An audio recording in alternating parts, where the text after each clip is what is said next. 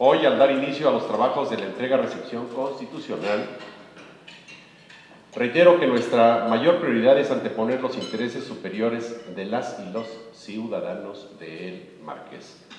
Durante los últimos años, el Marqués ha evolucionado como un polo que atrae a población de inversiones, que generan empleos y generan desarrollo.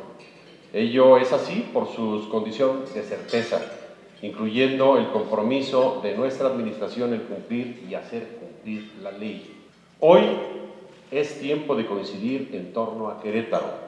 El inicio de estos trabajos de preparación representan precisamente la oportunidad de seguir avanzando juntos a partir de una visión eficiente, transparente e integradora que impulsa el gobernador Mauricio Curi a favor de nuestro Estado.